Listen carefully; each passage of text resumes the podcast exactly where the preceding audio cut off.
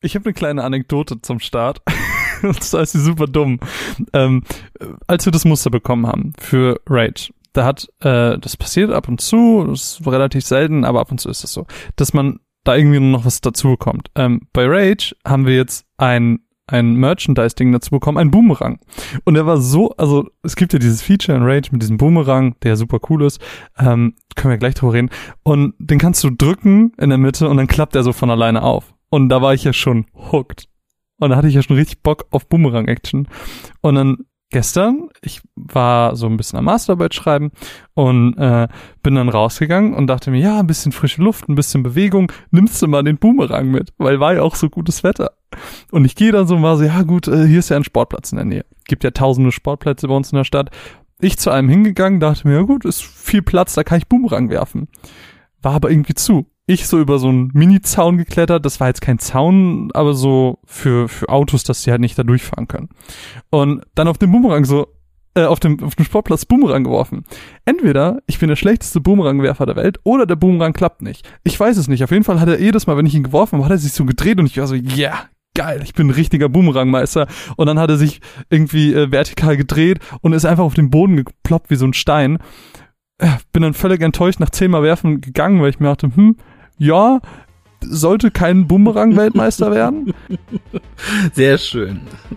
Eine, eine wunderschöne Boomerang-Geschichte. Ich hätte sie nicht schöner erzählen können.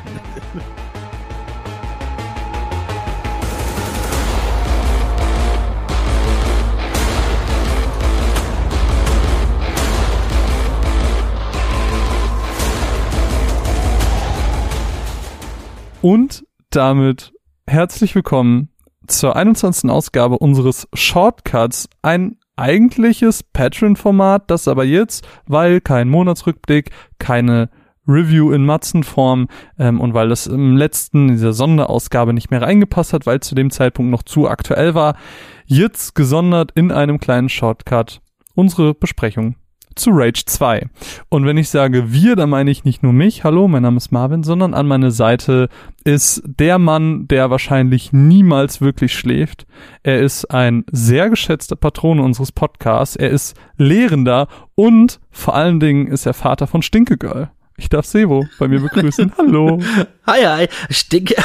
Stimmt, es war ja auch mal zwischendurch Stinke Girl. Ich hatte gerade Bean Queen im Hintergrund, was der, das aktuelle Ding ist, äh, mit, mit total mächtigen äh, Honigkanonen-Aktivitätsfähigkeiten. Aber stimmt, Stinke Girl war auch gerade am Start. Bei Stinke Girl musste ich ja, da war ich noch im Labor, so hart lachen und alle haben mich einfach nur dumm angeguckt. Das war fantastisch. Ja, Dinge, die bei uns auf dem Discord passieren und bei dir zu Hause. Naja. Schön, schön, dass du dir die Zeit genommen hast. Lass uns ein bisschen über Rage 2 reden. Ähm, ich würde vielleicht so anfangen mit ein paar Rahmenhandlungen und dann darfst du liebend gerne die umfassende Geschichte zusammenfassen. Oh ja, das, ähm, äh, ja, das wird, das wird hart.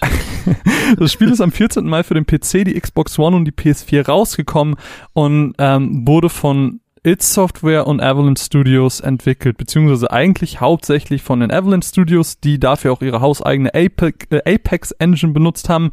Äh, It Software hat das aber so ein bisschen überschaut, sag ich mal.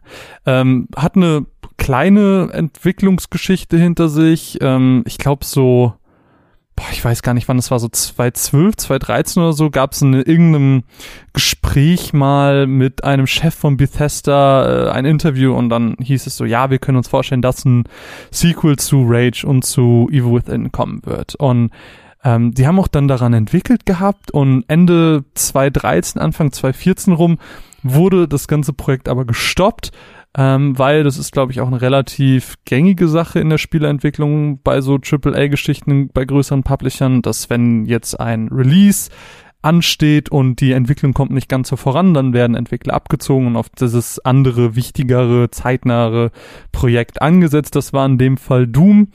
Ähm, deswegen wurde, wie gesagt, diese Entwicklung damals gestoppt, ähm, später nach, der, nach dem Release von Doom dann weitergeführt und dann kurz vor der E3 2018 war das dann, glaube ich, auch sogar, äh, wo es dann diesen Walmart-Leak gab, wo es dann hieß, ja, es kommt Rage 2 und dann haben sie dann einen Tag später über den Twitter-Account gesagt, ja, es kommt wirklich und dann war das halt keine Überraschung mehr auf der E3 und ja, und jetzt ist das Spiel draußen, ähm, puh, ja, Sebo, worum geht's?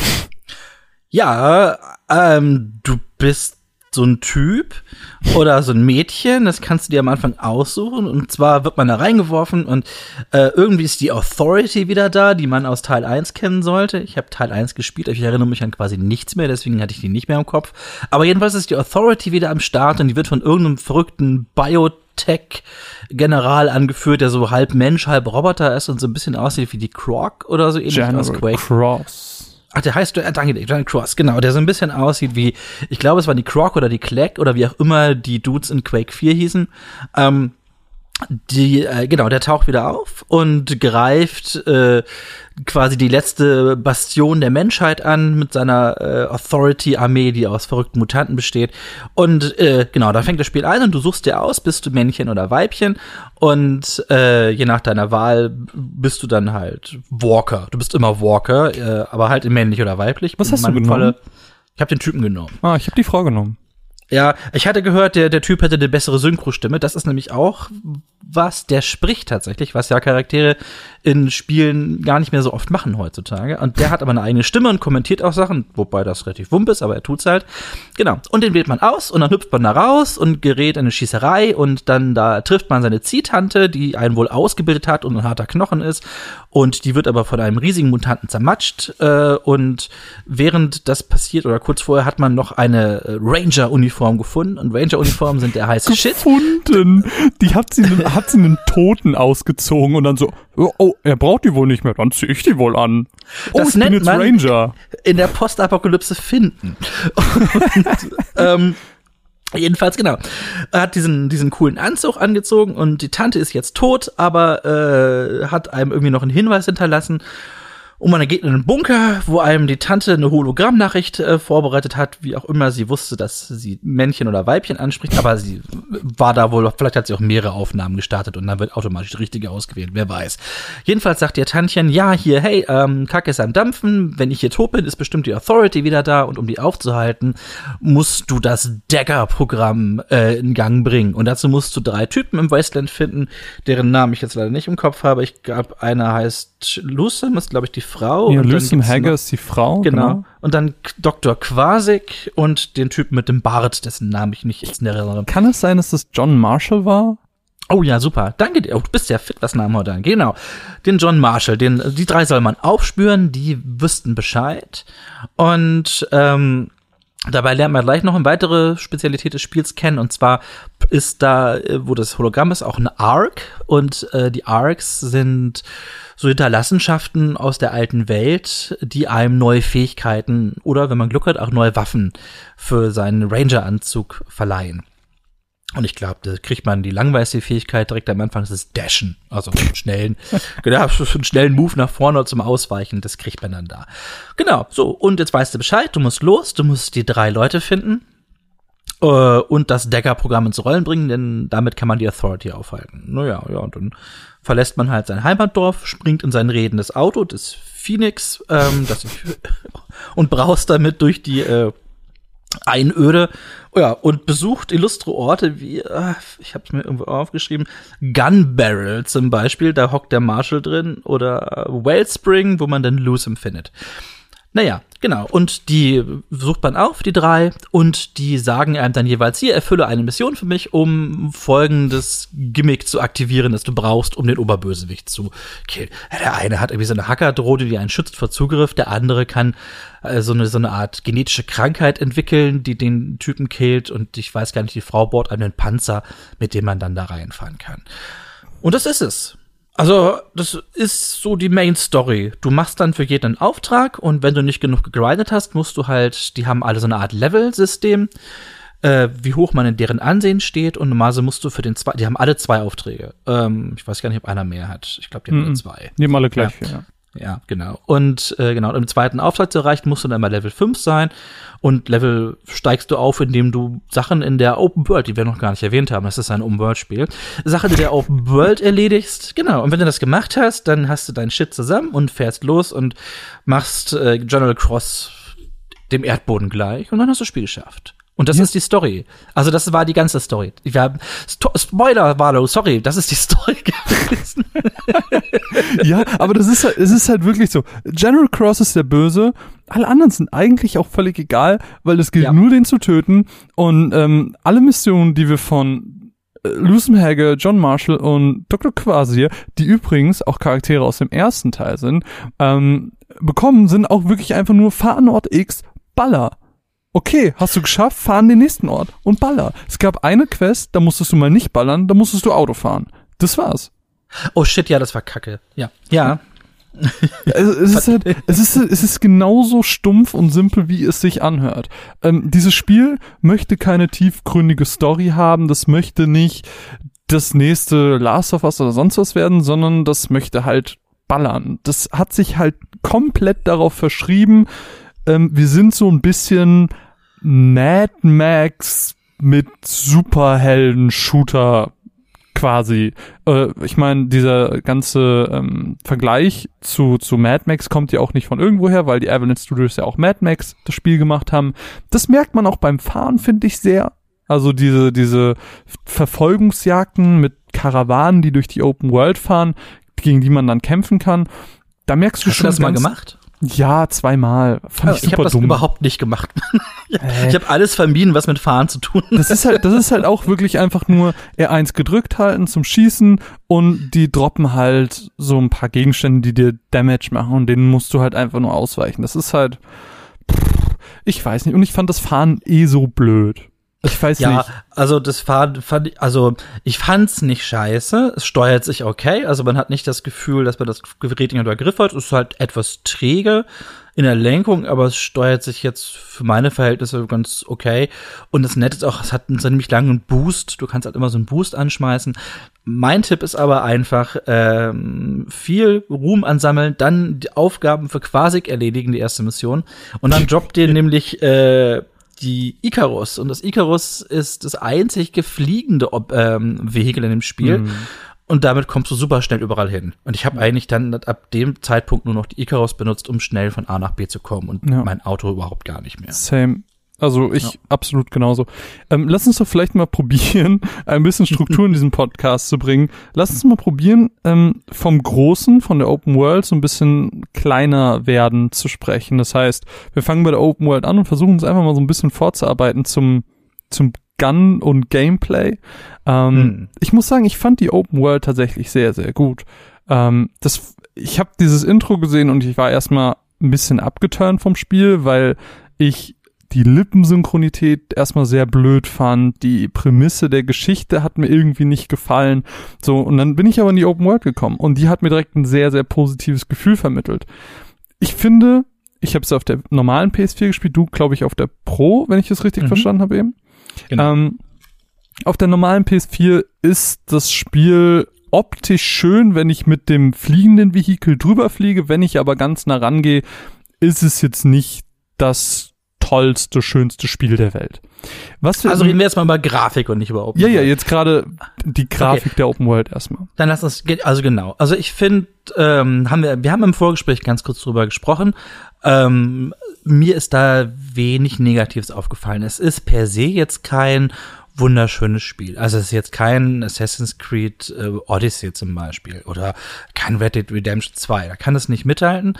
Ähm, was, womit es aber punkten kann, jedenfalls auf der Pro und ich hörte auf der X wäre es auch so und auf dem PC ja sowieso, ähm, dass es mit 60 Frames in der Sekunde läuft, also super duper schnucki flüssig. Schnucki. Und zwar und zwar immer. Ähm, dafür ist es halt aber grafisch kein Brett. Also es ist ein, ein, ein nettes Spiel. Es hat sehr schöne Lichteffekte, gerade so um nachts, ne, weil da viel mit Neonfarben gearbeitet ja. wird und sehr starken Signalfarben. Das hat einen ganz angenehmen Charakter. Ähm, wo es dann nicht mehr ganz so stark ist, sind Gesichter von Personen. Oh, also ja. da habe ich das Gefühl, das ist eher so mittleres PS3-Niveau, was einem da geboten wird. Da war ich auch nicht hin und weg. Dafür können aber massig viele Gegner gleichzeitig auf dem Bildschirm sich tummeln und abgeballert werden und ihre Gliedmaßen fliegen in alle Richtungen und das funktioniert wunderbar. Und äh, in so Gefecht und du verbringst 90 Prozent des Spiels mit Gefechten. Ähm, fällt das einem dann nicht mehr so auf, dass die Figuren gar nicht so super mhm. gut aussehen. Das finde ich. Ähm, Ja, also ich würde sagen, es hat, es macht, ich würde es so zwischen mittelmäßig bis gut, also eher Richtung gut grafisch einordnen. Kein Brecher, aber auch kein hässliches Spiel. Ja, also wie gesagt, also wenn man drüber fliegt, ist es wirklich schön ähm, und und gerade dieses Ödland sieht auch wirklich gut aus. Nur ähm, je näher man rangeht, je mehr man sich das im Detail anschaut, desto mehr Makel fallen einem auf. Worauf ich aber jede, jedenfalls hinaus wollte, war ähm, dadurch, dass ich durch den Anfang relativ eine negative Grundeinstellung, sage ich mal, hatte, hat mich aber die Open World an sich sehr beeindruckt. Jetzt mal von der Grafik weg, sondern tatsächlich zur Gestaltung der Welt. Und zwar hm. ähm, haben wir das nicht, wie wir das aus Assassin's Creed und Co. kennen, dass wir irgendwelche Türme erobern und dann wird uns irgendwie die Karte eröffnet, sondern ähm, die Karte ist halt leer. Und die Karte ähm, füllt sich mit seinen Point of Interest immer dann, wenn wir sie tatsächlich auch sehen, beziehungsweise in der Nähe sind. Und ich finde, das hatte einen wirklich großen Motivationsfaktor auf mich. Also ich hatte dadurch wirklich das Verlangen, oh, da ist ein Punkt gerade aufgeploppt, lass erstmal dahin gehen. Und dann habe ich mich dabei erwischt, wie ich anstatt die Mission zu machen, äh, wirklich erstmal so, oh, von dem Punkt zu dem Punkt und zu dem Punkt. Und dann lernt man erstmal diese Open World und die Vielfalt kennen, weil es gibt ja ähm, für die verschiedenen Leute, sag ich mal, verschiedene Missionen, die man machen kann. Also für den einen kannst du dann eben zum Beispiel diese Konvois, die durch die Welt fahren, zerstören. Für wen anders kannst du irgendwie, ähm, es, es gibt so Wachtürme, die dann rumstehen, die kannst du zerstören. Du kannst irgendwelche Mutantenlager oder Banditenlager kaputt machen. Es gibt aber auch wirklich einfach nur Point of Interest, die dir Loot versprechen, wo man dann hingeht und vielleicht einfach nur nach Kisten sucht. So, das hat mich unfassbar motiviert,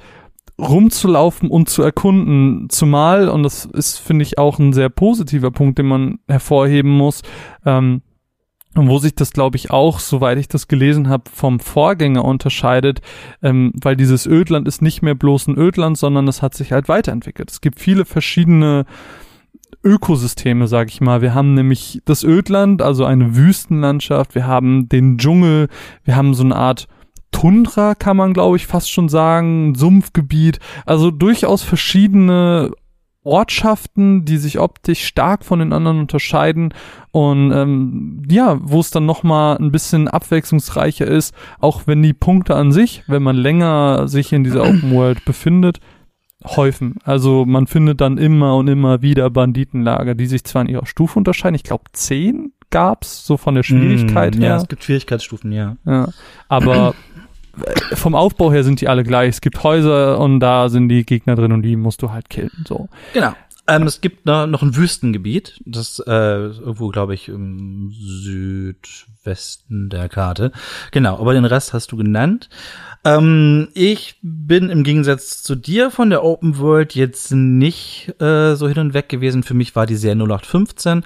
Ähm, es gibt halt verschiedene Grafiksets, aber eigentlich ändert sich wenig, dadurch, hm. dass, egal in welchem Gebiet du bist, das hat wenig Einfluss auf deine Spielweise.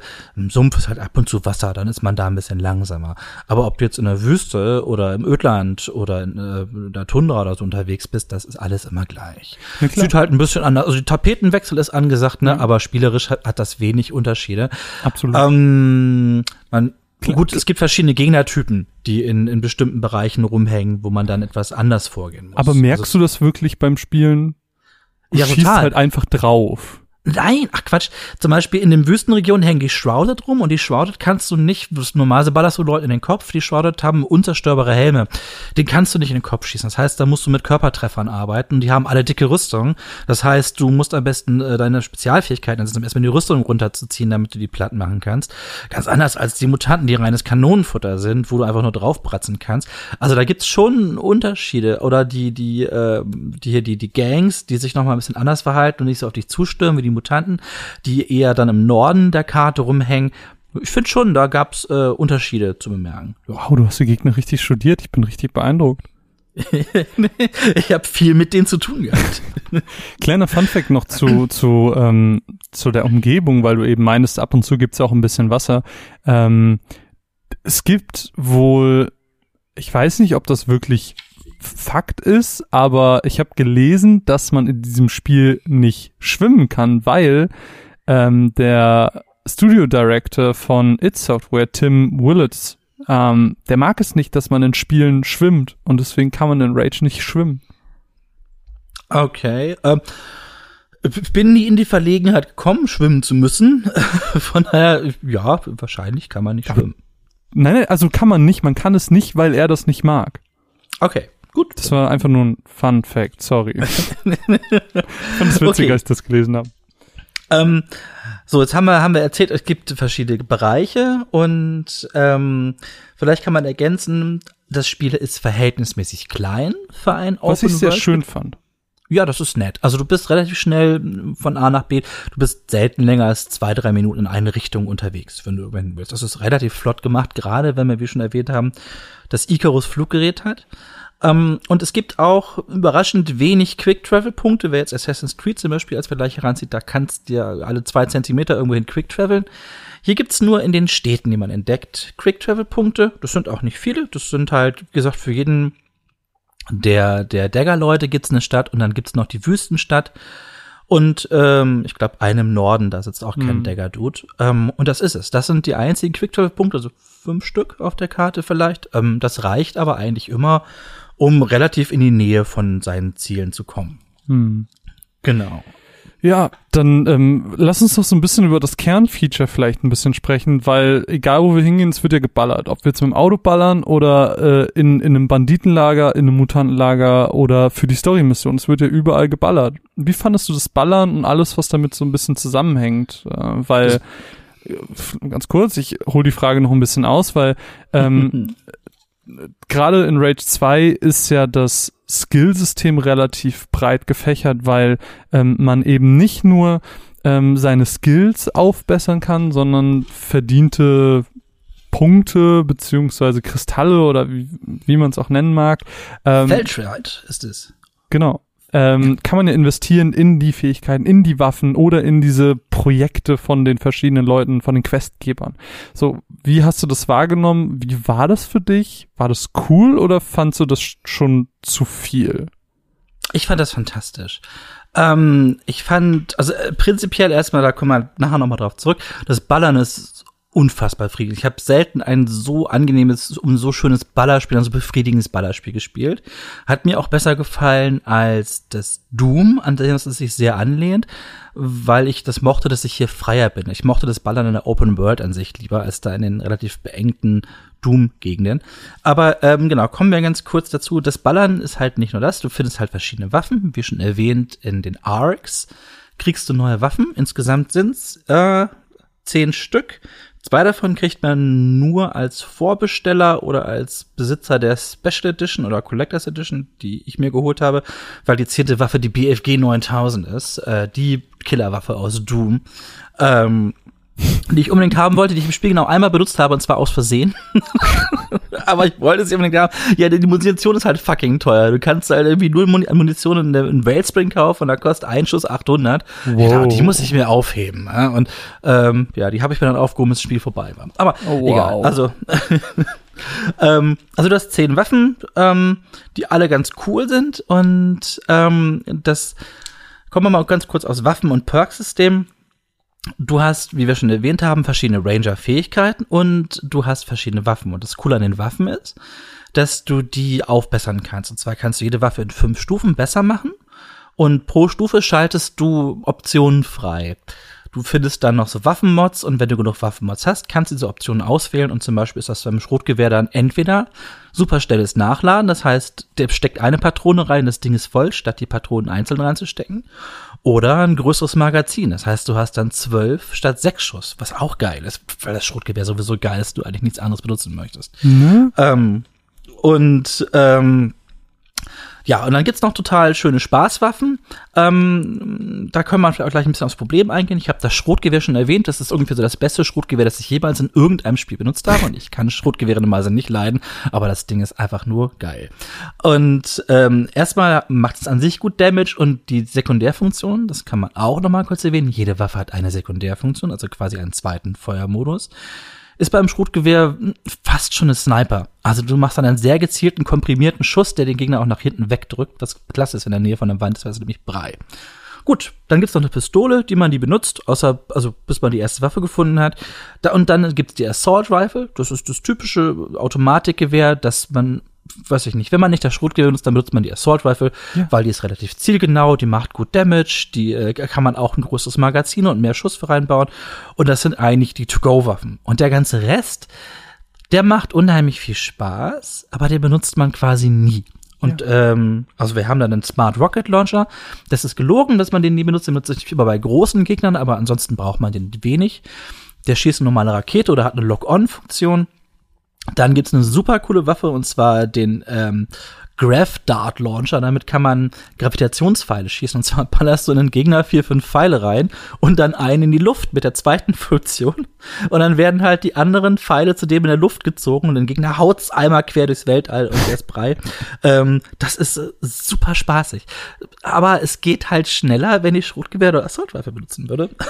Ähm, man, muss, halt, man muss halt auch dazu sagen, das sind halt alles optionale Sachen, die du gerade erwähnst. Ne? Das sind Sachen, die kannst du halt komplett verpassen, wie zum Beispiel das, was du gerade erwähnt hast, dieses Gravitationsding, das habe ich nie gesehen. Oh, das ist das Beste. Das, ich habe das aber auch in einem Preview-Video gesehen, wo das einfach so dachte, Alter, das ist die erste Waffe, die du haben willst. Wie geil ist das denn? Das sieht auch Spaß in Tüten aus. Und die Waffe ist auch Spaß in Tüten. Aber du hast recht, ja. Guter Einschub die Waffen sind alle optional. Das heißt, du kriegst die Assault Rifle, kriegst du, glaube ich, am Anfang über die Hand mhm. gedrückt oder findest sie relativ früh.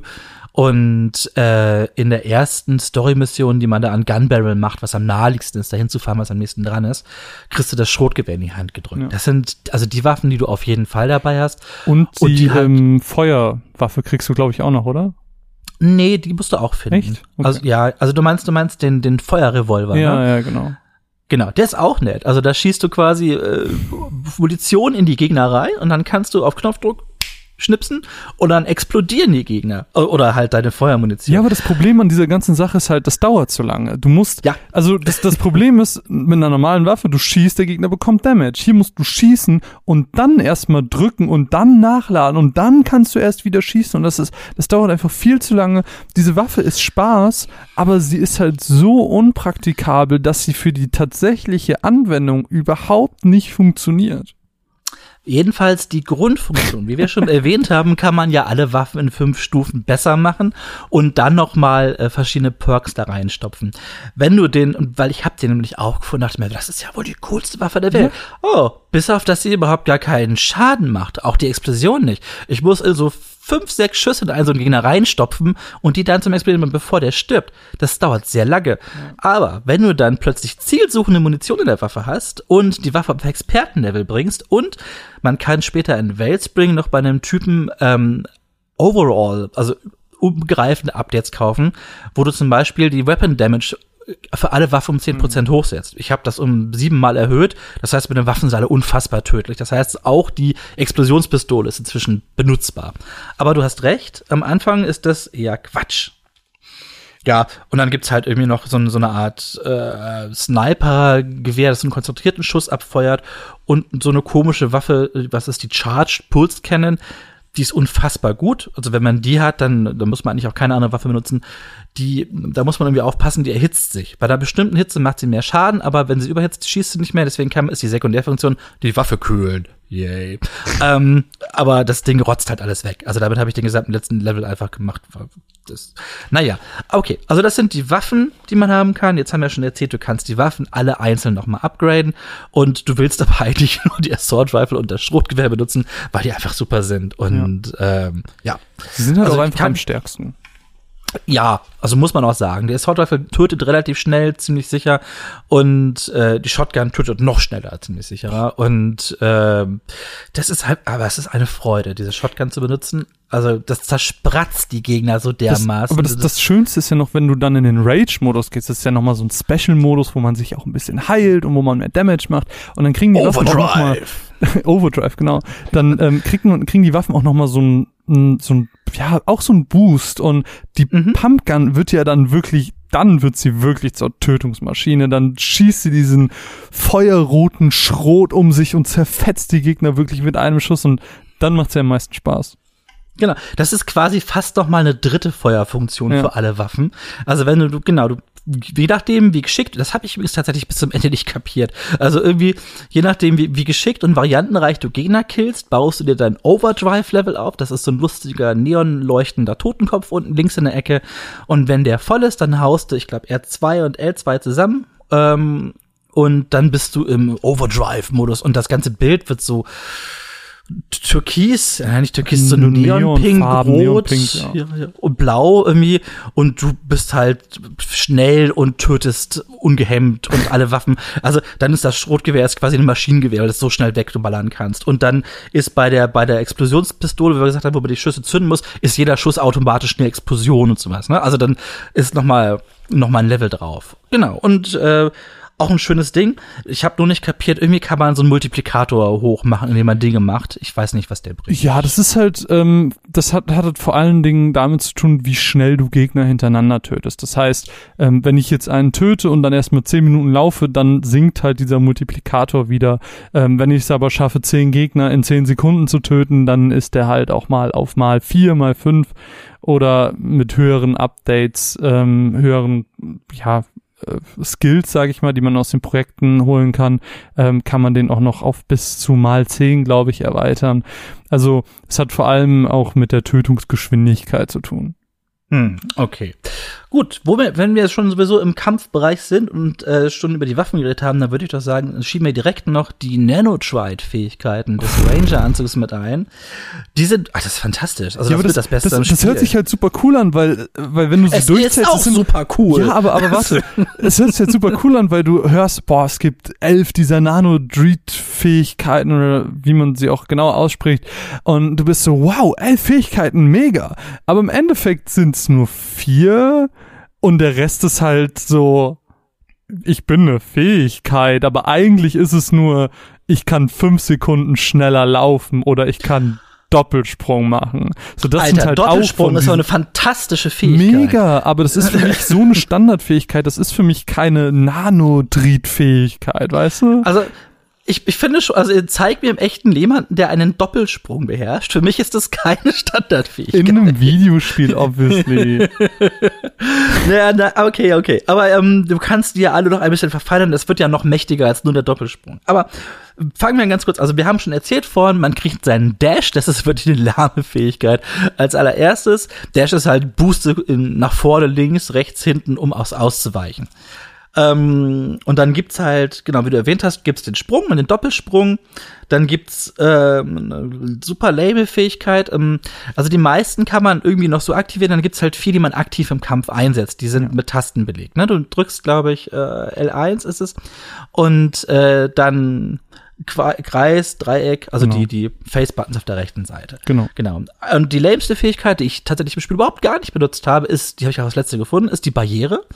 Das ist mit Kreis, da schmeißt du so eine vor dich so eine blaue Barriere, die halt Schüsse aufhält. Und ja, also die kann man halt pimpen und wenn man die besser macht, dann wird die größer. Und später kann man auch freischalten, dass Schaden, der in die Barriere reingeht, deine eigene Overdrive-Fähigkeit auflädt. Was mhm. theoretisch cool ist, wenn man das Ding dann einsetzen würde, was ich halt nie gemacht habe, weil äh, es ist keine Offensivfähigkeit, weg mit dem Scheiß. Ähm, dann, genau, meine Lieblingsfähigkeit ist, wie heißt das Ding? Ist Shatter. Shatter ist geil. Und zwar ist Shatter so eine Art, kann man sich wie Force Push, habe ich das immer gelernt, vorstellen. Du streckst deine Hand nach vorne und machst so eine Art Druckangriff. Du ballerst die Force raus. Und das ist, das ist so schön.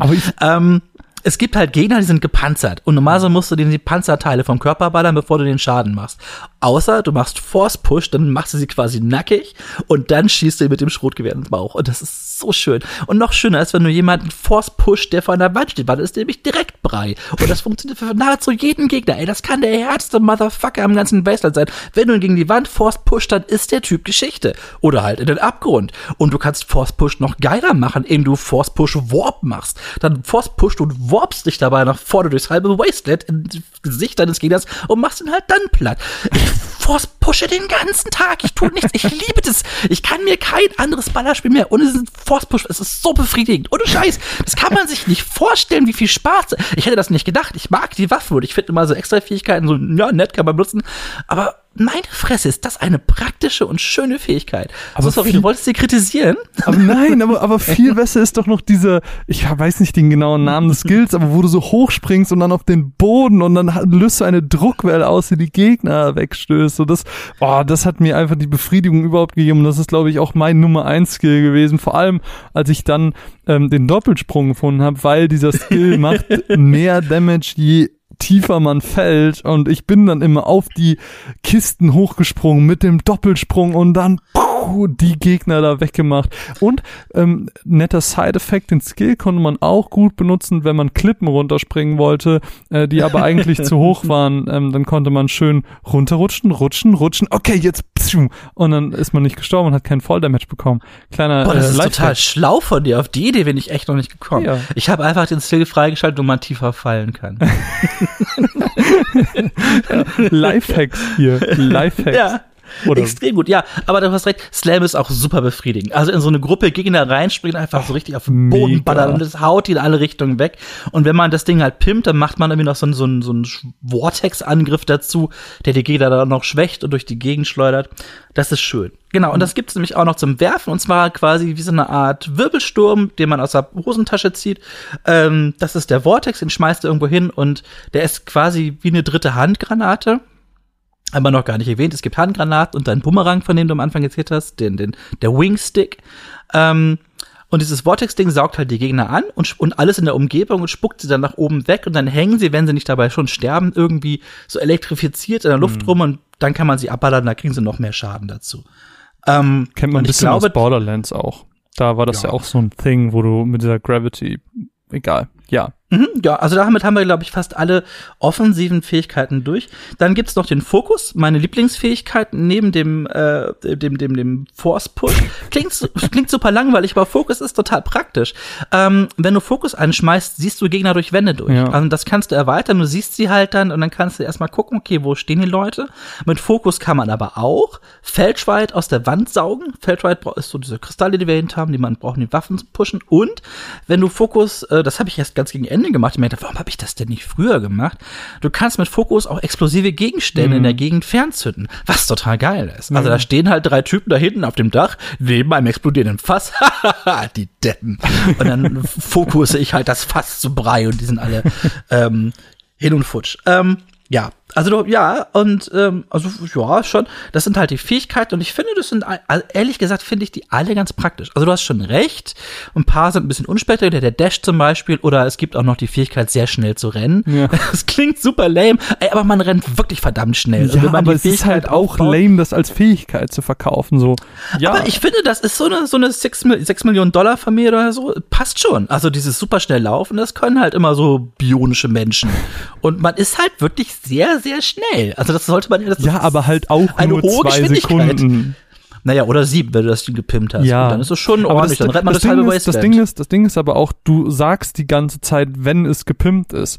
Man muss aber dazu sagen, wenn es gepimpt ist, funktioniert aber auch nur, wenn ihr euch wirklich viel Zeit nehmt, die Open World zu erkunden, weil ihr eben diese, ich habe schon wieder den Namen dieser Kristalle vergessen, Feldrit? Feldschweit. Feldschreit. Ja, Ähm, also auf Englisch heißt Feldtried, auf Deutsch wahrscheinlich. Genau. Und äh, ihr könnt das nur upgraden, wenn ihr die wirklich auch sammelt. Und das könnt ihr halt nur, wenn ihr die Open World immer wieder erkundet. Das heißt, um die maximale, ich sag mal, den maximalen Spaß aus Rage 2 rauszuholen, ähm, wird euch quasi nahegelegt oder passiv nahegelegt, ähm, die Open World zu erkunden, um eben alles freizuschalten, weil je mehr man freischaltet, desto spaßiger wird es, weil die Waffen dann zum Beispiel zielsuchend werden oder weil dann die Skills stärker werden, weil man sich auf einmal mit dem Force Push warpen kann. Das sind halt alles Mhm. Sachen, die man nicht mitbekommt, wenn man einfach nur so ein bisschen spielt oder nur die Story spielt. Ähm, dieses Spiel ist halt wirklich darauf ausgelegt, die Open World zu erkunden, die Missionen zu machen, aufzuleveln und immer mehr dieser Fähigkeiten zu haben. Ähm, man darf das halt wirklich nicht als Shooter in diesem Sinne sehen, dass man eine Geschichte einfach durchspielen, dass man levelt, um die Geschichte durchspielen zu können, sondern dieses Spiel ist halt zu 100% auf die Open World fokussiert und ähm, dass man darin wächst, sag ich mal, damit Mhm. man da, das ist wie so ein riesiger Spielplatz für Shooter-Freunde, sag ich mal. Ja, Und also da hast du vollkommen ja. recht. Also ich finde das auch einen ähm, ganz wichtigen Kritikpunkt, den sollte man hinter. Also wenn ihr Bock habt, einen Story-Shooter zu spielen, dann ist Rage 2 nix für euch. Also das ist die Story, wie wir schon erwähnt haben, ist, ist aus dem aus dem Lehrbuch, das ist Standard Quatsch. Ne? Und das Spiel ist auch überhaupt nicht lang. Wir haben ja gesagt, ne, es gab für, für, für jeden dieser Dudes machst du zwei Missionen und dann gibt's, ich glaube, noch eine am Ende oder sowas. Also das kannst du in zehn Stunden durchhaben. Nicht mal. Und das ist, also ja. ich würde ich würd fünf bis sechs postulieren. Ach, naja, also ich habe den, den, den Freitagabend habe ich schon noch eine Weile gesessen für die letzten drei, vier Missionen. Aber gut, ich habe dann auch noch zwei Banditencamps ausgehebelt ja, genau, und so einen Generator. Ja, okay. Ähm, also wenn man sich fokussiert auf die Mission, dann ist es nicht lang, sagen wir es so. Okay. Und das ist auch ein total valider Punkt. Also wenn ihr das Spiel spielen wollt, weil er sagt, ich habe Bock, ähm, die Story durchzuziehen und ich erwarte mir abwechslungsreiche, toll designte Missionen mit Aha und Überraschungseffekten, dann seid ihr hier vollkommen falsch. Ja. Also die Missionen sind schon von den Lokalitäten her ein bisschen abwechslungsreich, da wo man zum Beispiel hier in dieses Data Center geht, um den Satelliten vom Himmel zu holen oder so, oder wenn man da in diese super futuristischen Untergrundanlagen geht, da hat man optisch dann schon ein bisschen Abwechslung. Aber mehr als drücke manchmal einen Knopf, um eine Tür zu öffnen und dann töte Gegner. Genau, das ist dort. Das. Mehr ist das nicht. Es ist halt, ne? es also ist halt es nur, ist, geh an Ort, baller, ähm, fahr vielleicht mal mit dem Aufzug hoch oder runter, ähm, mm, drück da mm. auf den Knopf und dann baller halt wieder. So, das ist, es ist halt wirklich ballern. Das Spiel will, will, dass du ballerst und dass du die Fähigkeiten benutzt und Gadgets und sonst irgendwas. Du sollst Spaß haben mit diesen, mit diesen Tools, die dir gegeben werden, aber alles andere ist halt relativ egal.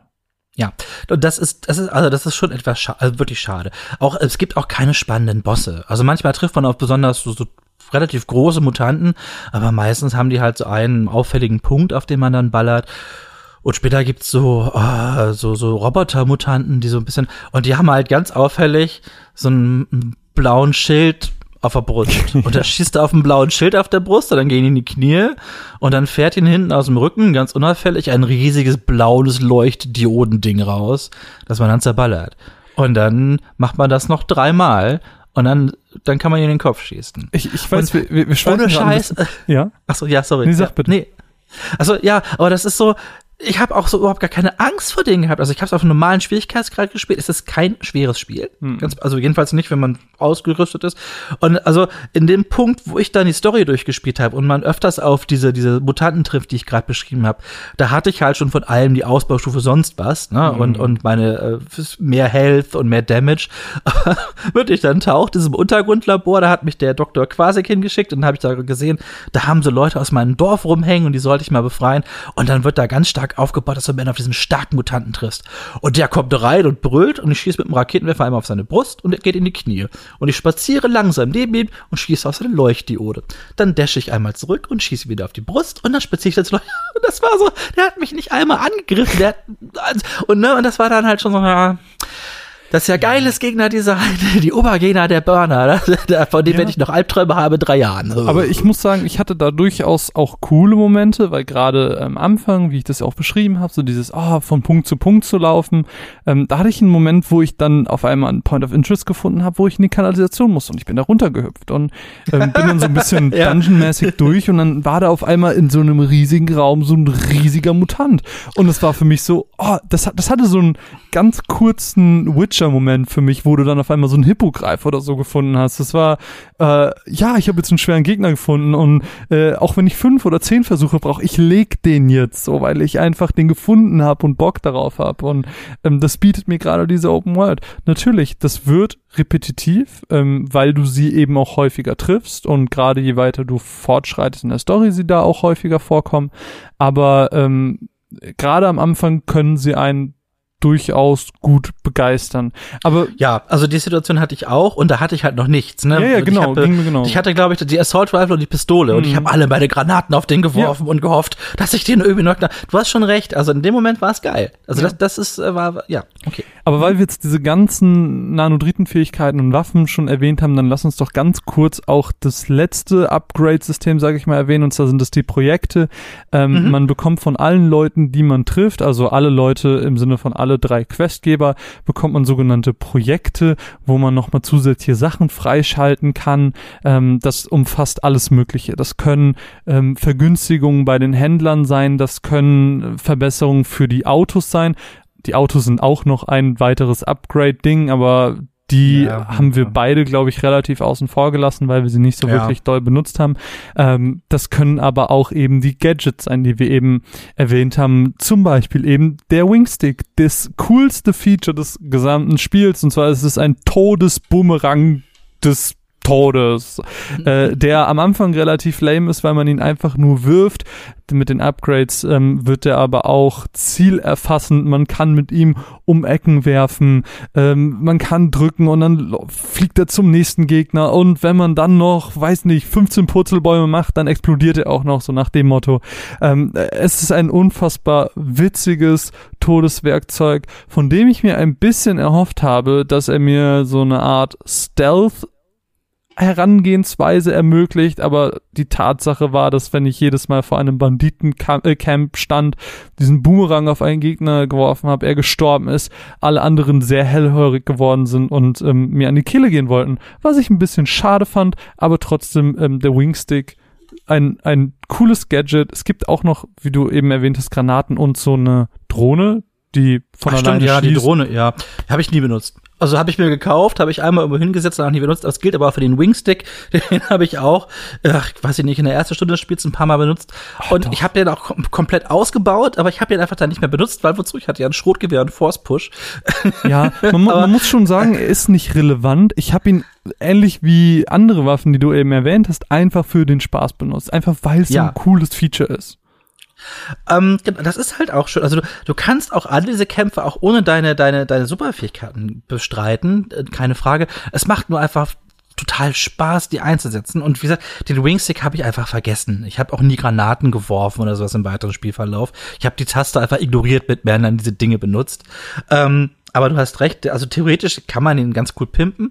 Das funktioniert übrigens noch ein bisschen anders. Äh, für den Wingstick äh, und andere Dinge, die du trägst, also auch für die Granaten. Und dann hat man noch so, ähm, so Ampullen dabei. So Health Packs, ne? So eine Health-Ampulle, ja. man, mit der man Energie wieder aufladen kann.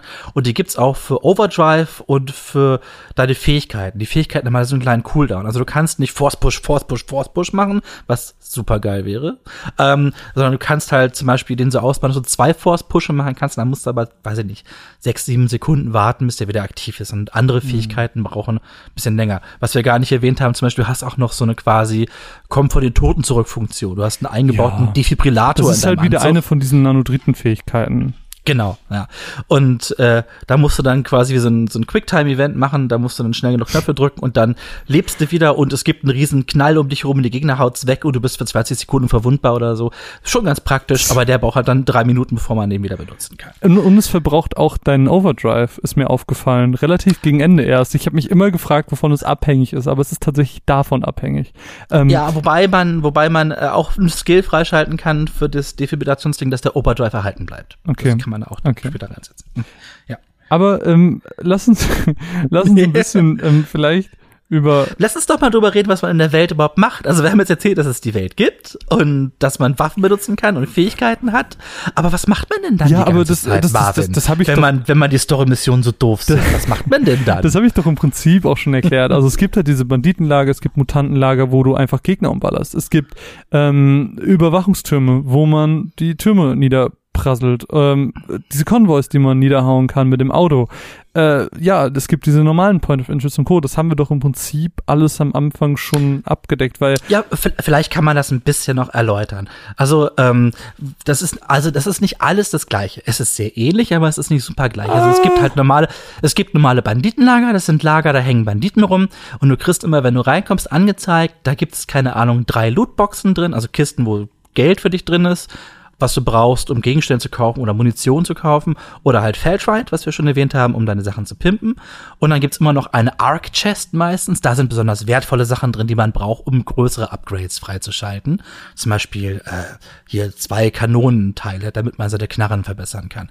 Und das ist das ist Standardware. Banditencamp voll mit Banditen. Man geht rein, tötet alle Banditen. Yay, Camp geschafft. Die, die schlimmste Variante ist die, wo du dann irgendwelche Fässer oder irgendwelche, ähm, weiß nicht so so Kukon Cons von Mutanten oder so kaputt machen musst und du hast so riesige Horden von Gegnern, die dir hinterherlaufen. Das fand ich immer Ja. fürchterlich, weil Ach, das war Freude. für mich war das immer nur Hit and. Run. Nee, ach nö, ich habe mal Schrotgewehr rausgeholt und dann war die Sache gegessen. Ähm, genau, du hast gesagt, es gibt so Mutantenorte, die können ganz cool sein, weil die immer so ein bisschen abwechslungsreicher sind. Da gehst du dann unter die Erde und das können an Höhlen sein oder an alten verlassenen Hochhäusern oder sowas. Die bieten so ein bisschen mehr Abwechslung. Da hast du halt Mutanten als Gegner und manchmal musst du so Mutanten-Eier abschießen oder du musst einen besonders riesigen Mutanten am Ende erledigen. Genau, und dann gibt's noch die Gegnergruppe The Shrouded, die wir vorhin schon erwähnt haben. Die, die tragen alle dicke Rüstung und ein Helm, der nicht kaputt geht. Und die haben so Lager. Oh Gott, ey, das kann, das kann wirklich nervig sein. Ähm, da musst du dann so, ein- so, so ein Energie, ähm, Reaktor-Ding kurz schließen und äh, dann musst du den quasi verteidigen vor anrennenden Shrouds. Und ähm, da läuft oben so eine Energieleiste runter und wenn die ganz runter ist, ist halt das Lager geschafft. Sobald einer von den Shroud-Dudes aber die Plattform betritt, dann läuft der Counter nicht weiter runter und du musst den wegballern. Normalerweise kein Ding, aber ich habe äh, zum Beispiel am Freitagabend ein Lager gefunden, da gab's drei von diesen Energiedingern quer durchs Lager verteilt und ich habe ungelogen eine halbe Stunde lang Shroud über den Haufen geballert, weil immer irgendwo ein Penner auf so einer Stadt, äh, Dings da stand. Ähm, ja, genau. Ich- ich und muss- das ist, ich das, muss ist ja das ganz- Tagewerk. Ich muss ja, ganz ehrlich gestehen, das habe ich nie gesehen. Ich weiß, Oh, dass es bei okay. Wellspring so ein Ding gibt, aber ich habe nie gerafft, wie ich das trigger. Ich bin da legit 20 Minuten rumgelaufen und habe versucht, ich habe gesehen durch, durch meinen Fokus, okay, da stehen noch Gegner in dem Gebäude drin und ich habe draußen alle getötet, ich bin in die Gebäude rein, wo ich rein konnte, ich bin auf die Gebäude drauf, wo ich drauf konnte. Ich habe nicht bis heute nicht gefunden, wie ich das trigger. Ich habe keine da- Ahnung. Da, da ist, da ist so ein großes Reaktorturm-Ding. Das steht in der Mitte und außen und ist meistens in U-Form. So, so eine Erhöhung, wo Leute draufstehen können. Und du gehst zu diesem Reaktording hin und drückst den großen grünen Knopf. Nee, okay, Der- dann, aber dann, dann habe ich das überhaupt gar nicht gesehen. Das, was ich meinte, das, das war im Prinzip, das waren zwei Häuser, die standen sich gegenüber und ähm, da war in der Mitte wie so eine, wie so ein Tor, das quasi im Boden aufgehen kann. Und da unten waren Fässer, die ich kaputt machen musste auch noch. Ach shit, also ja, es gibt so Refueling Stations. Genau, da muss man, äh, die gibt's auch ab und zu, da muss man halt alle acht oder zehn Fässer zerballern, damit man, da musst du, da musst du teilweise, das ist ganz cool gemacht. Da, ich weiß glaube ich sogar, was du meinst, das ist nämlich ein bisschen vertrackt. Da muss man irgendwie Schalter finden und da musst du auch Kabeln nachlaufen und gucken, wo die hinführen, damit man die Schalter findet, die teilweise die Tore aufmachen, damit man auch überall in die Fässer Ich drankommt. bin da so lange rumgelaufen. Ich habe es nicht gefunden.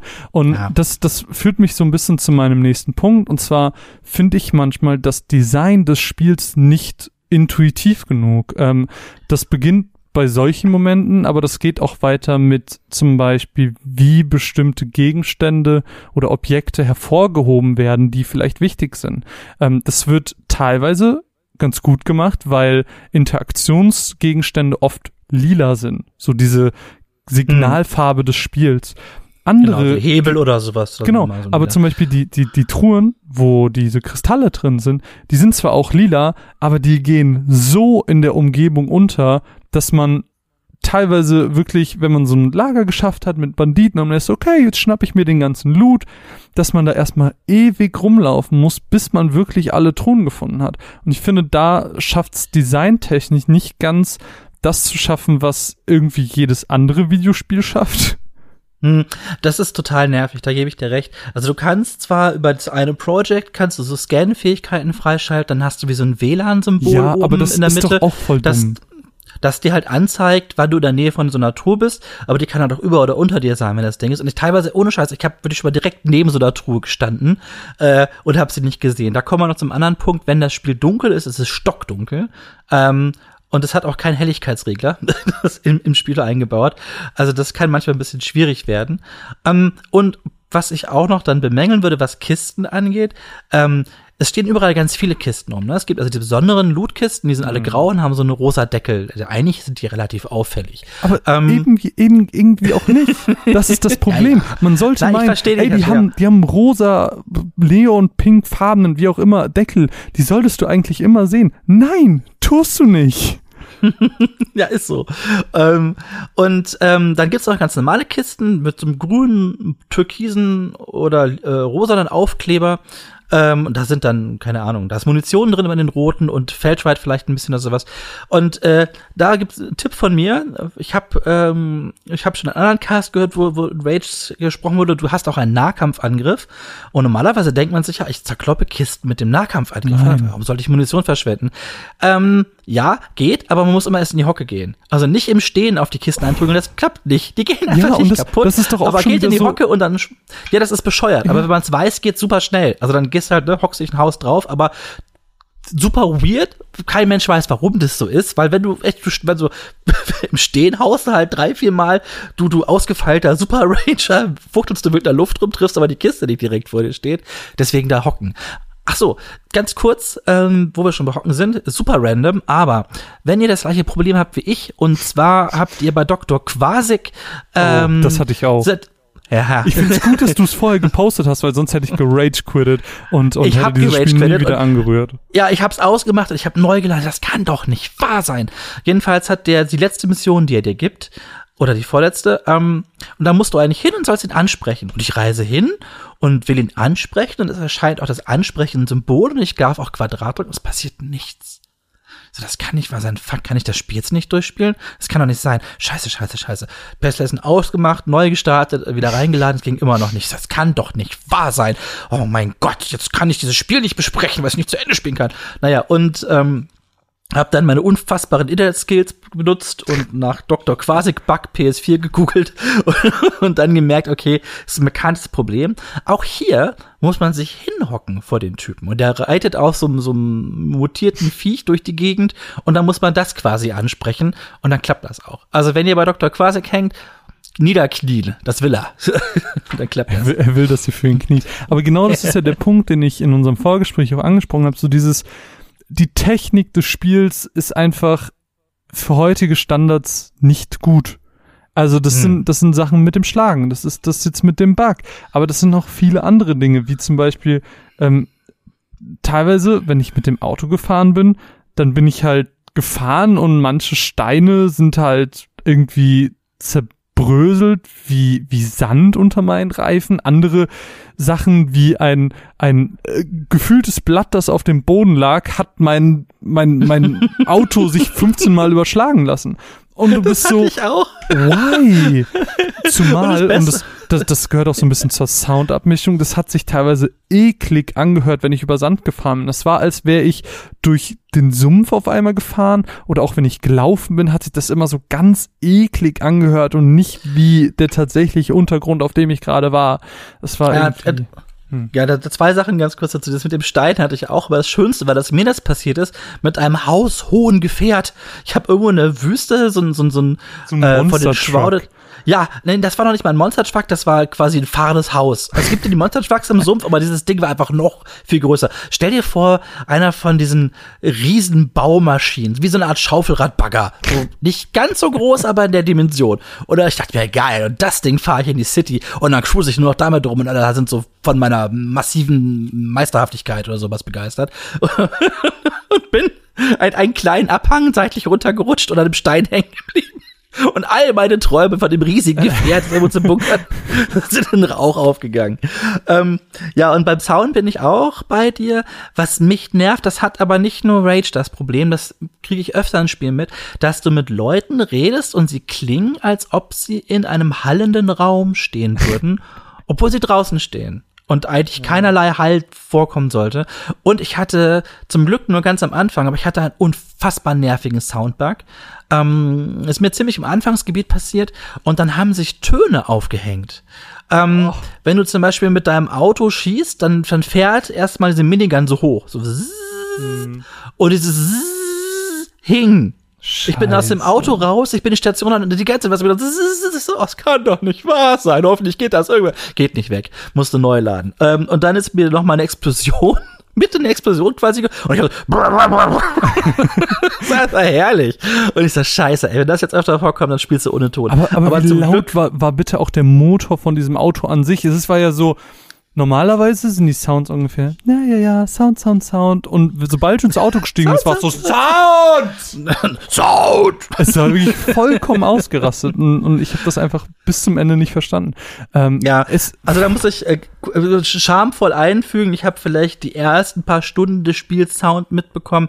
Danach habe ich es meistens auf quasi leise gestellt und habe Podcasts nebenbei gehört. Was ganz wunderbar geht, wenn man grindet. Ähm, wo wir aber gerade, wo wir gerade bei Technik und Auto sind, eine Sache, die mich auch mega gestört hat. Ähm, ich dachte mir, super smart wie ich bin, nehme ich mir halt mein geiles, geiles Phoenix-Auto mit den heftigen Gatling-Guns, stell mich vor so eine Banditenbase und knüppel einfach die ganzen Gegner, die da vorne im Eingangsbereich stehen, Oh, einfach, einfach schon nieder. Und ich stehe vor diesem, vor diesem, da waren ja so Schranken, dass man nicht reinfahren kann und äh, stehe davor und will die Gegner niederkloppen und die kriegen einfach null Damage. Ich, Ah, ah nee, ach, Doch. komm, das geht doch eigentlich relativ easy. Nein, Hast wahrscheinlich nein, nein, richtig also- getroffen, Marvin. Doch, doch, also wirklich, ich, Nein, ich stand da bestimmt fünf Minuten vor und dachte mir, du knüppelst jetzt alle, alle nieder und ich habe da tausend Patronen drauf geschossen und die haben faktisch einfach keinen Damage bekommen. Die hat das nicht gejuckt, dass ich da drauf geschossen habe. Aber dann hast du die, also das, das kann ich nicht so ganz, äh, da kann ich nicht mitgehen. Ich habe das nämlich öfter gemacht und die hast du nach einer Sekunde platzen die. Ich weiß, ich habe ich hab auch in ähm, diversen Videos auf YouTube bei Tests und Co. habe ich das auch gesehen, dass viele das gemacht haben und deswegen ähm, hat mich das dann noch umso mehr verwundert, dass das bei mir einfach, ich weiß nicht, ob es die Base war, vor der ich stand, dass die Ähm, vielleicht also das, einfach das kann sein, du hast ja, ähm, die Minigun schaltet ja automatisch auf. Ne? Also die springt ja auch teilweise, du musst das Auto ein bisschen positionieren und die springt dann auf die Ziele. Und ich hatte auch schon öfter, dass die auf einen aufgeschaltet ist, der hinter so einer leichten Erhöhung in Deckung gegangen ist. Und dann triffst du den nicht. Also dann bratzt du wie blöde drauf, aber wenn du das öfter passiert, das weiß ich nicht. Also vielleicht- ich, ja. ich, ich habe ich hab mir das so erklärt, dass es eventuell daran lag, dass sich, dass, dass dieses Banditenlager wie ein abgeschlossener Bereich angesehen Mhm. wurde und wenn ich von außen drauf geschossen habe, dann hat das keinen Einfluss gehabt, bis ich den Bereich betreten habe. So habe ich mir das für mich versucht zu erklären, aber ob das wirklich so ist und was dahinter steckt, I don't know. Ähm, ich hatte auch zu Beginn des Spiels einen leichten Delay in der Steuerung. Das ist, ich habe mich nachher dran gewöhnt, glaube ich. Aber ähm, immer wenn ich nach vorne ge- gedrückt habe mit dem Stick, hat es immer ungefähr ein- eine halbe Viertelsekunde gedauert, bis der Charakter tatsächlich reagiert hat. Das hat Mhm. mich am Anfang sehr rausgenommen, so dass ich dachte, ja gut, vielleicht liegt das irgendwie daran, dass ich noch keinen Day One Patch geladen hatte. Aber auch danach war das irgendwie noch so. Ähm, ich hab und da wirst du mir jetzt wahrscheinlich vehement widersprechen. Ich habe das Schießen als sehr ungenau empfunden. Ich habe ähm, mich stellenweise, wenn ich sehr sneaky sein wollte, irgendwo positioniert, gewartet, dass die Leute stehen bleiben und ihn versucht in den Kopf zu schießen, aber die Waffe hat permanent daneben gezogen. Ähm, ja, fand ich irgendwie super doof. Ähm, Habe ich nie, also, also ja, also hm, ich habe ganz selten mal aus größerer Entfernung auf Gegner geschossen. Hab man ab und zu mal mit der Assault Rifle, also die Knarre ist ziemlich genau, die Assault Rifle ist überraschend genau über weite Fähigkeiten, das Schrotgewehr natürlich nicht. Und das Schrotgewehr hat ja diese Sekundärfunktion, ne, die wir die erwähnt ich haben, wo es quasi gut. ja, und damit treffe ich zum Beispiel nie. Also damit hau ich auf, immer dagegen, weil man da sehr genau zielen muss und ich scheine nicht so der genaue Zieler, ich bin mehr so der Draufpratzer. aber das, das ich ging hab bei mir wieder sehr gut. Ah, Tatsächlich. okay. Ja, ich habe aber auch wirklich nie gesneakt. Das fände ich, ich mag das eigentlich auch total gerne, wenn man erstmal so ein paar Gegner aushebeln kann. Und das Spiel hat einen super merkwürdigen Perk, den man auch, ich glaube, das ist auch einer von den äh, hier von den Project-Sachen, die man freischalten kann. Der erste Gegner, den du tötest, wenn dich noch keiner bemerkt hat, der macht so ein ganz kurzes Slow Motion. Also der kriegt besonders viel Schaden, Ja. der stirbt dann so in Slow Motion. Ja. Das bringt aber, also das ist, das sieht cool aus. Und dann würde man sich aber wünschen, das könnte man fortsetzen. Wenn man gleich den nächsten erwischt, dass es dann weiter rumslowmot. Aber es ist halt immer nur der erste Gegner und das bringt einem so gar nichts. Also mit Sneaken hat das Spiel hat es gibt auch keinen Silencer und sowas. Nee, also nicht. das ist das ist laut und wild und es will auch laut und wild gespielt werden. Also Ja. da, da brauchst du auch auch taktisch muss man da nicht groß vor. Ja, was ich also, aber schade finde, weil ich mache das halt, wie du gerade schon sagtest, auch oft sehr, sehr gerne, dass ich versuche, so viele Gegner wie möglich äh, stealthmäßig auszuschalten, um dann die restlichen mit den Schrotflinten in die Fresse. So nach dem Motto. Mm, ja, das, das bietet einem das nicht. Nee. Das stimmt. Ähm, wo wir gerade bei Technik waren. Ähm, ich habe noch ein paar Punkte. Und zwar zum Beispiel, ähm, puh, wo soll ich anfangen? Ich finde zum Beispiel die Menüladezeiten sehr lang. Da wirst du mir. Die sind die Hölle. Na, ja, okay, du, weil im Vorgespräch hat sich das so angehört, als wäre das bei dir gar nicht gewesen. Ich fand das ja krass. Ich habe das Menü Ja, das gestartet, um heftig, oder? abzugraden und, und ich drücke und ich, ich muss bestimmt zwei Sekunden warten, bis und es hängt ja auch, da ist, das Bild freest und dann springt es erst weiter. Hm, das stimmt. Also nicht, wenn du, also im, wenn du im Menü schon drin bist, es gibt ja, also du, du drückst halt die Touch-Taste und dann gibt's das Menü und da kannst du deine ganzen Punkte, da kannst du zu den Waffen gehen, zu deinen Nanotrite-Fähigkeiten, zu den Projects, dass man die einzeln auswählen kann. Genau. Und du wechselst mit L1 und R1 quasi wie in einem Browser oben zwischen den Tabs und der Wechsel, das hakt. Also das ist wirklich so, du drückst drei, dreimal, dann machst du und Ja. dann bist du da. Äh, Kein Mensch weiß warum. Das, ist, ein doch, das ist doch nicht 2019.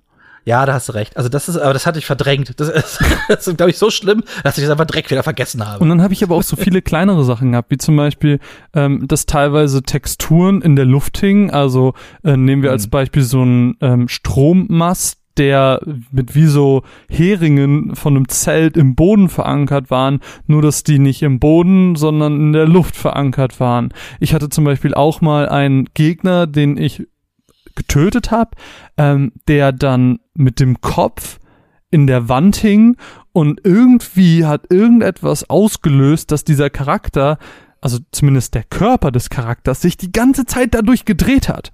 Und es sah unfassbar weird und verstörend aus.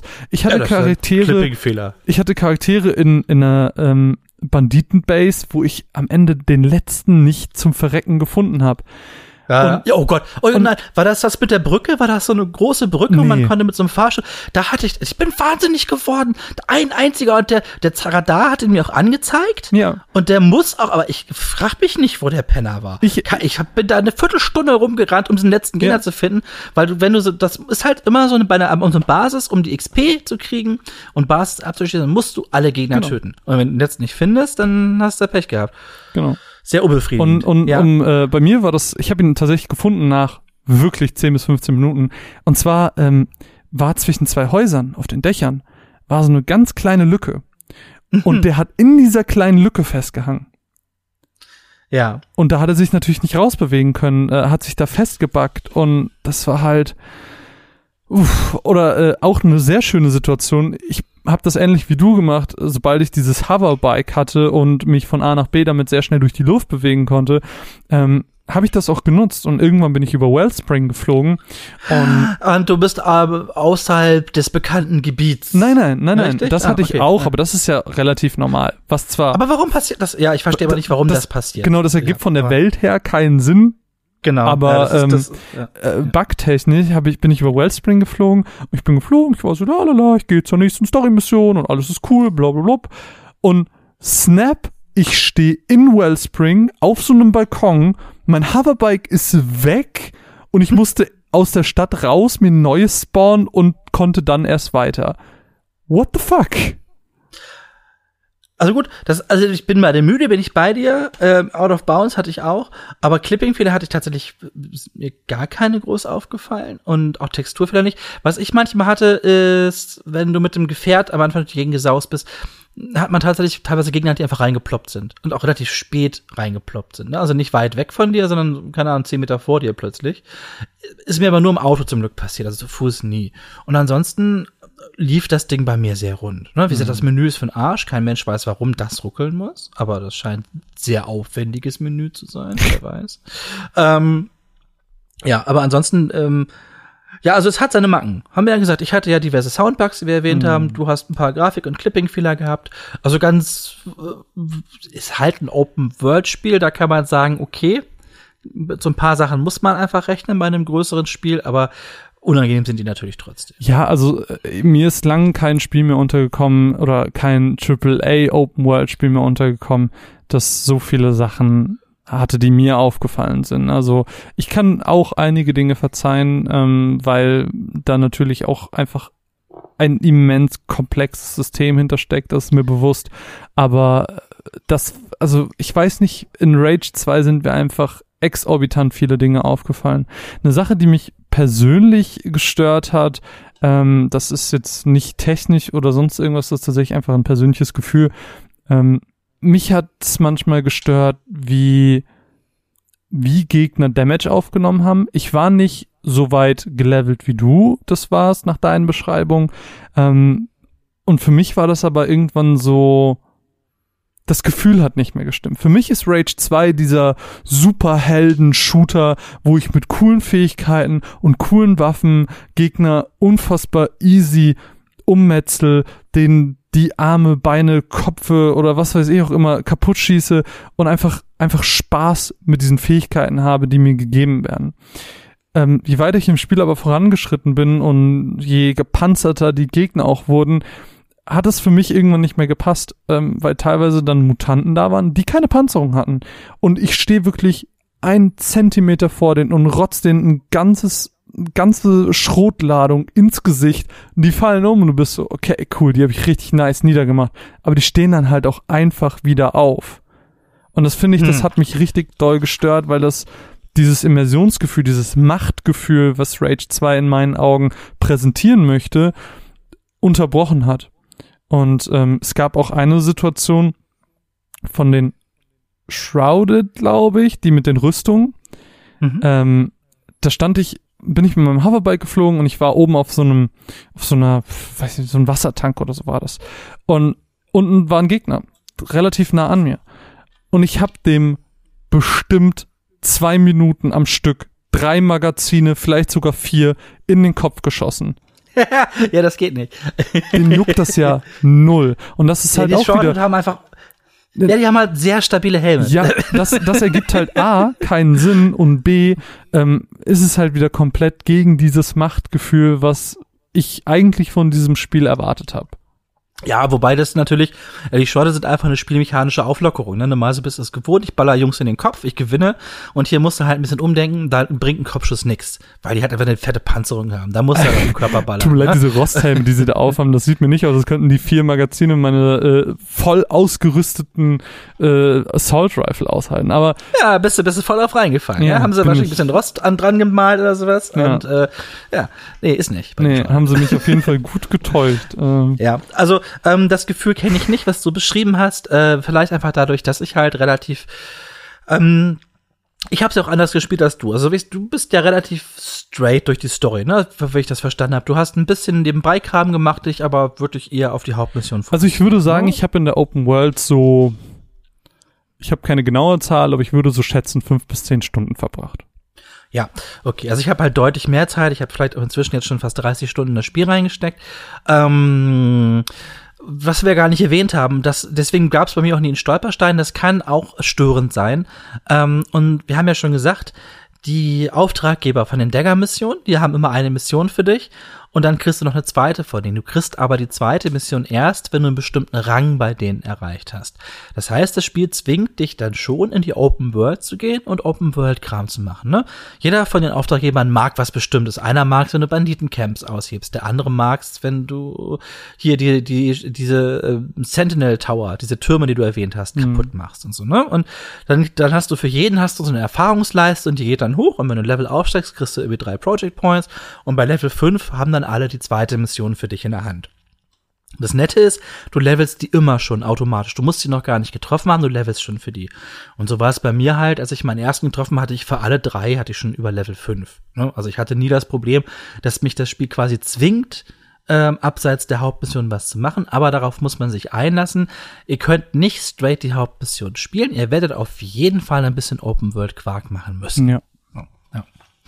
Ähm, ja, weiß ich nicht, wollen wir, wollen wir uns Richtung Fazit begeben? Ich glaube, wir haben so ein bisschen ich, ich unterschiedliches Urteil. Ich habe ich ja? hab, ich hab gerade sehr viel Negatives gesagt. Ich würde vielleicht einen positiven Punkt noch anbringen. und zwar fand ich teilweise die NPCs sehr schön. Also die, ähm, äh, ja, ich musste auch was Negatives zu sagen, aber ich finde sie teilweise auch sehr positiv, weil sie diese Schrulligkeit und diese diese Verrücktheit der Spielwelt oft unterstrichen haben, ähm, sei es irgendwie dieses verrückte Theaterspiel, das man im Laufe der Story-Missionen auch sieht, in diesem Kolosseumartigen Gebilde, ähm, wo dann vielleicht auch teilweise NPCs umherlaufen und der eine wie so Stierhörner sich macht an die Stirn mit den zwei Fingern und der andere wie ein, weiß nicht, ein Tier auf vier Beinen rumläuft und versucht vor dem Stier zu flüchten oder irgendwelche weirden Konversationen innerhalb von Wellspring, wo sich NPCs gegenseitig beleidigen.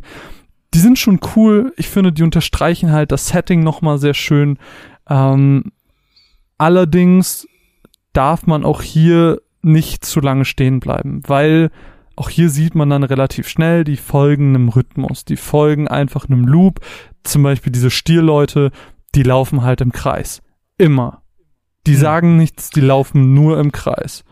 Ähm, ja. Andere NPCs haben auch einfach ihre Animationen, die sie im Loop durchführen. Ähm, die Konversationen sind auch alle nur begrenzt lang.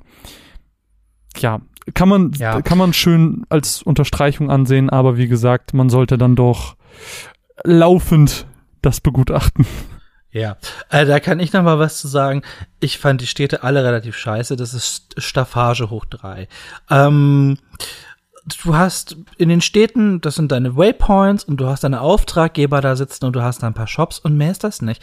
Es gibt nämlich, also es gibt so Messageboards, wo man so Bounty-Missionen annehmen kann wo mir bis jetzt noch nicht klar ist, warum ich die machen sollte. Das sind dann zwar so extra Punkte auf der Karte, aber äh, die bringen unheimlich wenig Geld, unheimlich wenig XP und sind halt auch nur das Standardding. Schieß Leute ab, die da rumhängen. Und, äh, und dann gibt es in jeder Stadt noch ein paar Leute, die dich ansprechen und besondere Aufträge für dich haben. Die mhm. sagen, ja, hier da im Hinterland wurde eine Farm überfallen. Guck mal nach dem Rechten oder oh, der, dieser, dieser eine Hürde, dieser Troll, das ist der Allerschlimmste. Der hat alle meine Freunde gefressen. Ähm, und ich weiß nicht, warum es diese Leute gibt, weil es bringt dir nichts. Du gehst dann halt dahin und dann tötest du den Troll oder befreist die Farm und dann gehst du zurück und kannst den Leuten sagen und dann sprechen sie vielleicht, dass du denen sagst, ah ja, das ist ja cool, dass du da warst, freue mich und das war's. Ja. Die drücken dir nicht Geld in die Hand oder einen Gegenstand, sondern du kriegst quasi noch nicht mal einen feuchten Händedruck und das war's. Also das, das sind eigentlich die einzige Funktion, die sie haben, ist nochmal auf der Karte was zu markieren. Aber da fehlt mir total. Ja, das ist, das ist halt genau dieses ähm, Rage 2 möchte, dass du in der Open World rumläufst. Deswegen gibt's ja auch zum mm. Beispiel diese schwarzen Bretter, wo du dann auch nochmal ja. so Assassinations-Quests also, ja, genau, so. hast. Ähm, es gibt, ja. es gibt ganz ja auch, kurz dazu noch, äh, du hast das vorhin erwähnt, mit dem du läufst rum und entdeckst. Das musst du aber nicht. Also du hast gesagt, dir hat das sehr gefallen, über die Karte zu fahren und dann ploppen die Sachen so neben dir auf. Du findest tatsächlich in der Welt verteilt sogenannte Datapads, die kann man lesen, die enthalten ja. oft einfach nur so ein bisschen Lore. Manchmal aber auch sind es Excavation Reports und dann markieren die quasi wirklich direkt Stellen ja. auf der Karte. Und du kannst in den Städten immer noch mit Leuten sprechen. Das sind so Informationshändler, die haben dann ähm, so Maps dabei für, für Arc Chests oder sowas. Die werden, also du kannst dir auch auf der Karte Sachen markieren lassen, indem du Sachen liest und mit Leuten redest noch. Äh, was, was ich halt schade finde, ist bei diesem Open World Ding, ich habe das ja so genossen, dass die Karte so leer war und dass ich die Sachen selber entdeckt habe. Ich hätte mir gewünscht, dass es die Option gegeben hätte, dass ich ähm, alle Sachen, die ich schon abgeschlossen habe, dass die von der Karte wieder verschwinden, so dass diese Karte an sich so leer wie ja. möglich erscheint. Aber stattdessen wurde sie immer voller und hat mich immer weiter überfordert und hat mir komplett die Motivation genommen. Und das ist ja auch das Problem, ja. was ich mit Ubisoft-Spielen habe, diese Welt weiter zu erkunden, weil einfach nur immer alles mehr wurde und dann ist halt das Gefühl von, das ist eine Aufgabe und nicht der, der eigene Abenteuerdrang, sag ich mal, rausgekommen und das finde ich halt schade. Ja, das kann man, ich kann beide Seiten verstehen. Ich finde auch, wenn irgendwann, das kann einen sehr erschlagen, wenn man so eine volle Karte hat. Und ich finde auch, dann geht manchmal Spaß in Arbeit über. Also ja. man hat wirklich nicht das Gefühl, man setzt sich hin und hat jetzt drei Stunden Spaß, sondern manchmal fühlt man sich echt, als ob man sich jetzt mal drei Stunden an die Arbeit setzt, um ein bisschen was zu erledigen. Ja. Ne? Ähm, was nicht unbefriedigend sein muss. Es ist ja schön, Dinge erledigt zu haben. Aber wenn man schon in die Art denkt, das ist jetzt kein Spiel, das ist Arbeit, das sollte ja eigentlich nicht passieren. Ja. Andererseits muss ich sagen, mich macht es auch ein bisschen Glück. Ich bin jemand, der diese Open Worlds sehr akribisch abgerast. Ich glaube, bei Quake 2 lässt äh, Quake, bei Rage 2 lässt es jetzt sein. Ähm, jetzt, wo ich es auch durch habe und eigentlich alle Waffen und fast alle Skills und alles freigeschaltet habe. Ähm, aber trotzdem auch da werden erledigte Gegenden, also wo du echt alles geschafft hast, die Kisten alle gefunden, die Glocks alle gefunden, mit so einem kleinen grünen Haken. Hm. Und das ist dann schon so ein bisschen befriedigend, wenn ich meine Karte öffne und sehe, ah, hier, guck, diese 50 Locations haben alle grüne Haken. Das war's alles du. Es ist halt, es ist halt Typsache, glaube ich, am Ende des Tages. Ja. Aber um jetzt vielleicht äh, wirklich Richtung Fazit zu kommen, ähm, du, Sebo, hast dir das Spiel ja selber gekauft. Die Special Edition war es ja, glaube ich. Für teuer Geld. Für ja, teuer genau, Geld. Weil ich ja diese scheiß BFG haben wollte. die du einmal benutzt hast.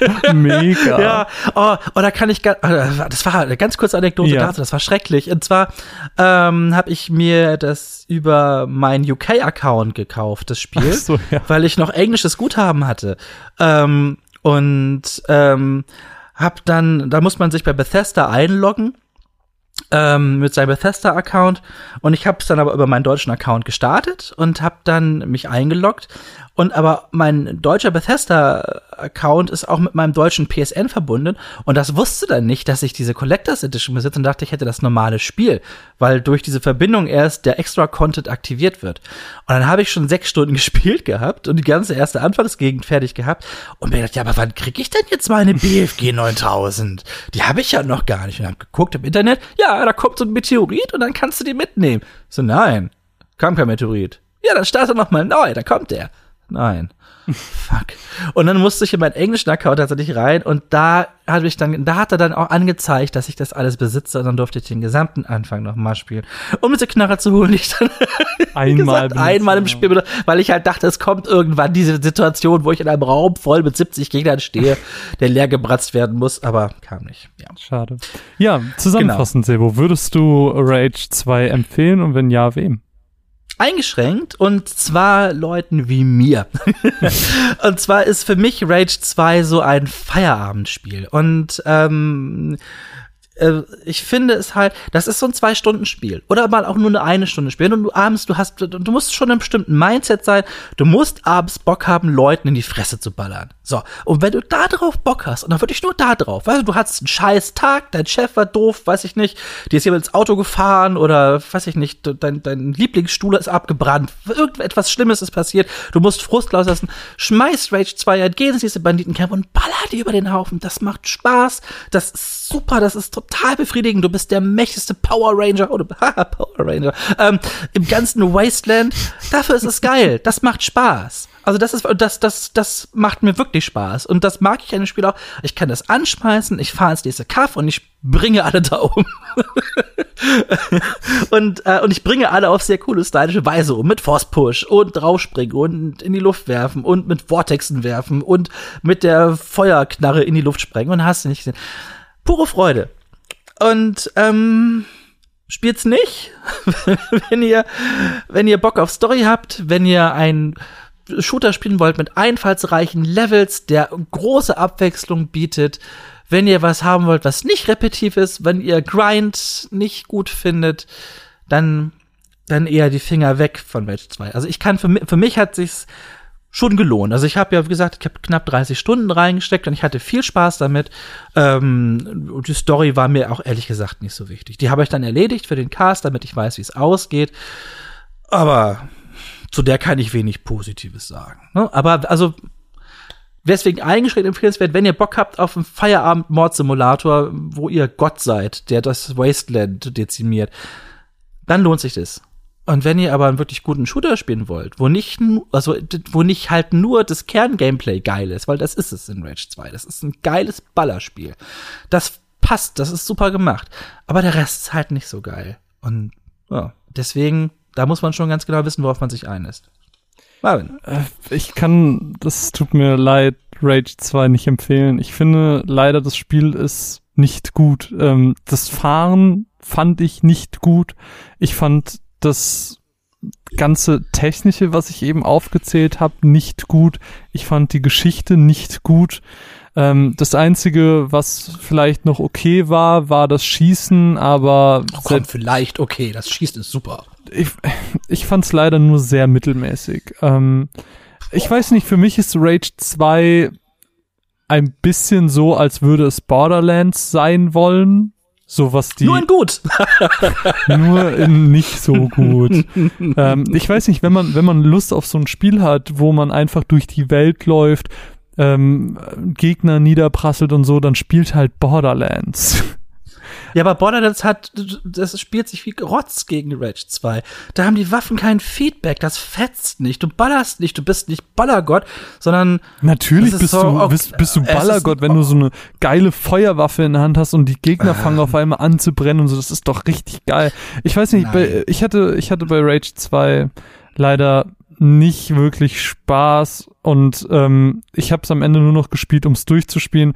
Ich muss sagen, was ist, ähm, wie ist seine Open World präsentiert mit dieser leeren Karte und so, das finde ich alles wirklich ehrlich sehr, sehr gut. Das hat mir wirklich gut gefallen. Ähm, aber je voller sie wurde, je mehr man entdeckt hat, desto überladender wurde sie. Ähm, die Aufgaben wurden immer repetitiver ähm, es hat, es gab wenig Abwechslung, ähm, selbst in den, wie wir am Anfang meinten, obwohl die Areale wechseln, ähm, passiert da eigentlich nicht viel Neues, weil am Ende des Tages wird halt auch nur weiter geballert. Ähm, wenn man wirklich alles sehen möchte, muss man sehr viel Zeit rein investieren. Das ist kein Spaß, der einem einfach entgegengeworfen wird, sondern den muss man sich tatsächlich durch viel Entdecken verdienen. Gerade auch einige Designentscheidungen, wie Objekte hervorgehoben werden und Co. fragwürdig und ja, ich, ich bin einfach leider nicht sehr glücklich mit dem Ding rausgegangen. Ähm, ich habe mir mehr erhofft und ja, das ja. ist, glaube ich, mein Fazit. Kann ich alles total nachvollziehen. Also ich, ich kann auch deine Position total verstehen und ich finde auch, dass das Argument ist das auch gut und ähm, ich glaube, wir haben einfach andere Sachen erwartet Klar. von dem Spiel und, und ein bisschen andere Ansprüche gehabt. Ich muss aber auch sagen, gerade wo du sagst, du hast ja mehr erwartet, die Trailer waren ja zum Teil super. Also ich, das sah ja nach Spaß in Tüten aus und es ist nicht Spaß in Tüten, es ja, macht also ich, Spaß, ich aber es ist halt nicht dieser Dauergranatenknaller, der ein einziges Partyfest ich, ist. Ich habe mir vor allem auch mehr Humor erwartet. Also was ich von den ja, Trailern gesehen habe, die wirkten halt irgendwie so witzig und die mhm. Dialoge. Gerade der, der, der Release-Trailer war super gut. Und, ja, ja. und, und die Dialoge, die, also zum einen ist die deutsche Synchro nicht gut, die englische fand ich okay. Ähm, aber wirklich, teilweise haben sich Dialoge 15 Mal wiederholt. Also wenn ich noch einmal von dieser ominösen Stiefschwester hören musste, dass wir ja nicht mehr an Ort XY sind und dass der Ort jetzt, wo wir sind, viel härter ist. Boah, wirklich, dann kriege ich einen Kollaps, wenn das nochmal kommt. Und das, das ist halt leider sehr oft gewesen. Die Dialoge waren vergessenswert. Äh, es, es ist einfach, es tut mir leid. Es tut mir hm. wirklich von Herzen leid. Ah ja, ja, ach, finde ich gar nicht schlimm. Kann man genau, also kann man so sehen, wie gesagt, ich bin da auch wahrscheinlich eher in der Minderheit. Ähm, ich würde es jetzt auch, wie gesagt, ich finde es halt eingeschränkt empfehlenswert. Wer zum Beispiel das, das letzte Doom mochte, und ähnlichen Ballerspaß sorgt, sucht nur eine Open World, der macht wahrscheinlich nicht so mega viel falsch damit, aber alle anderen überlegen sich das mal genauer oder hören auf Marvin. Also wer jetzt sagt, der sieht's genauso wie ich und der möchte eigentlich sich abends so hinsetzen und Leute erschießen und das sehr stylisch tun, der kann da gerne mal reingucken. Alle, die sich aber mehr davon erwarten, die lassen besser die Finger davon. Ja. Naja, ähm, vielleicht an der Stelle auch nochmal der Hinweis, bei uns, also bei mir in dem Fall, ähm, habe ich das als Muster bekommen.